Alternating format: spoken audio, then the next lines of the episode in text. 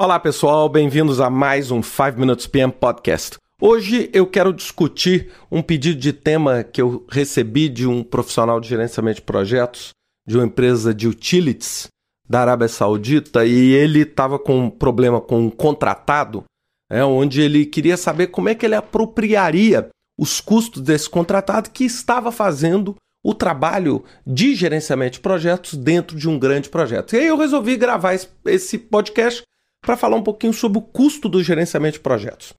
Bem, é, existem várias literaturas que abordam e discutem qual valor a ser destinado para as atividades de gerenciamento de projetos.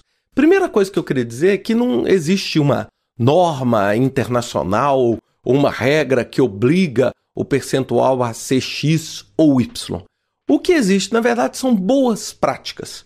É? E essas boas práticas, elas dizem que, usualmente, o custo do gerenciamento de projetos ele oscila entre meio e 2% do valor do projeto. Bem, a primeira coisa que eu queria contextualizar, né, ao falar esse valor de meio ou 2%, de meio a 2%, é que nós não estamos falando na administração do empreendimento, não é? Ou seja, o custo da administração do empreendimento ele pode ser muito mais alto é, do que isso. Ou seja, se você está construindo uma casa, é o custo que o administrador vai cobrar para administrar, para comprar todos os insumos, pode ser um pouco diferente. Nós estamos falando aqui o custo do escritório de projetos, ou seja, o custo das atividades de planejamento e controle desse projeto. É? Ou seja, existe uma polêmica muito grande, é? muitas pessoas acham que esse custo é maior, mas o número que eu trabalho e o número que eu acho razoável é entre 0,5% e 2%. Bem, claro,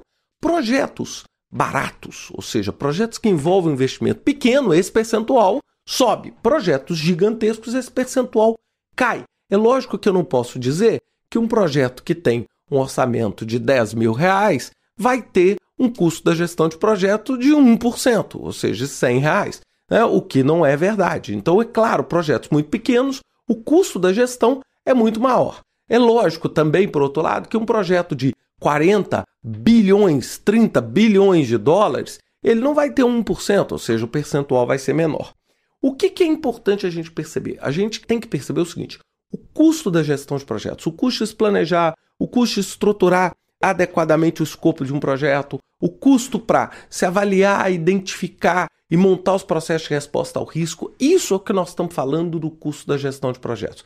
Nós não estamos falando aqui do custo das aquisições que o projeto vai fazer, é, o custo de compras, etc. Nós estamos falando do custo exclusivamente de planejamento. Claro, isso é uma função também da complexidade do projeto, do local do projeto. É claro, projetos em locais remotos vão ter um custo de gestão de projetos maior. Projetos já em locais de mais fácil acesso vão ter um custo de gestão de projetos. A tecnologia existente também influencia.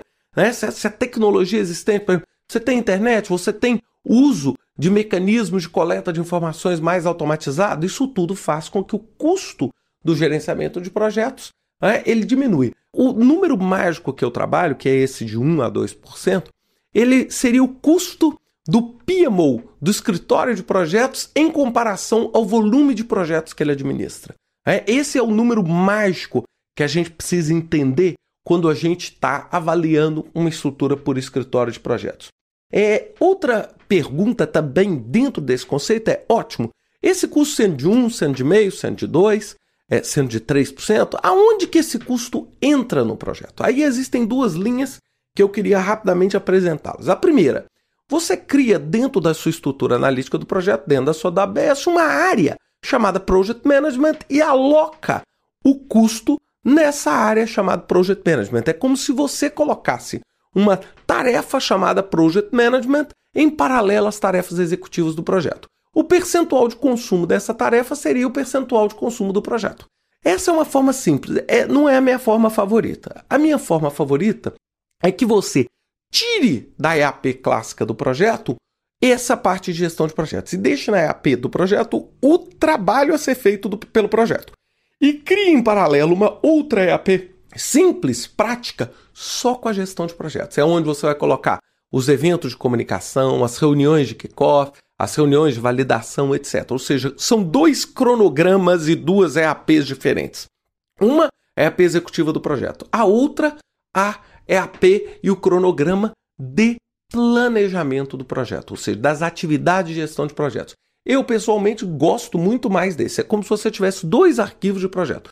Um para o projeto executivo em si e outro para as atividades de planejamento que englobam. Eu acho que isso não mistura as bolas e isso vai fazer com que você facilmente consiga identificar o custo. Claro, organizações vão ter parâmetros diferentes para avaliar esse custo, mas essa ideia que a gente tem de estruturar isso de modo separado e essa ideia de que algo como 1,5% a 2% é um valor razoável dentro dos benefícios. Lembre-se, quando o projeto dá errado, ele nunca dá errado por meio ou 1%. Então vamos ficar com isso na cabeça. Um grande abraço para vocês. Até semana que vem com mais um 5 Minutes PM Podcast. Até lá.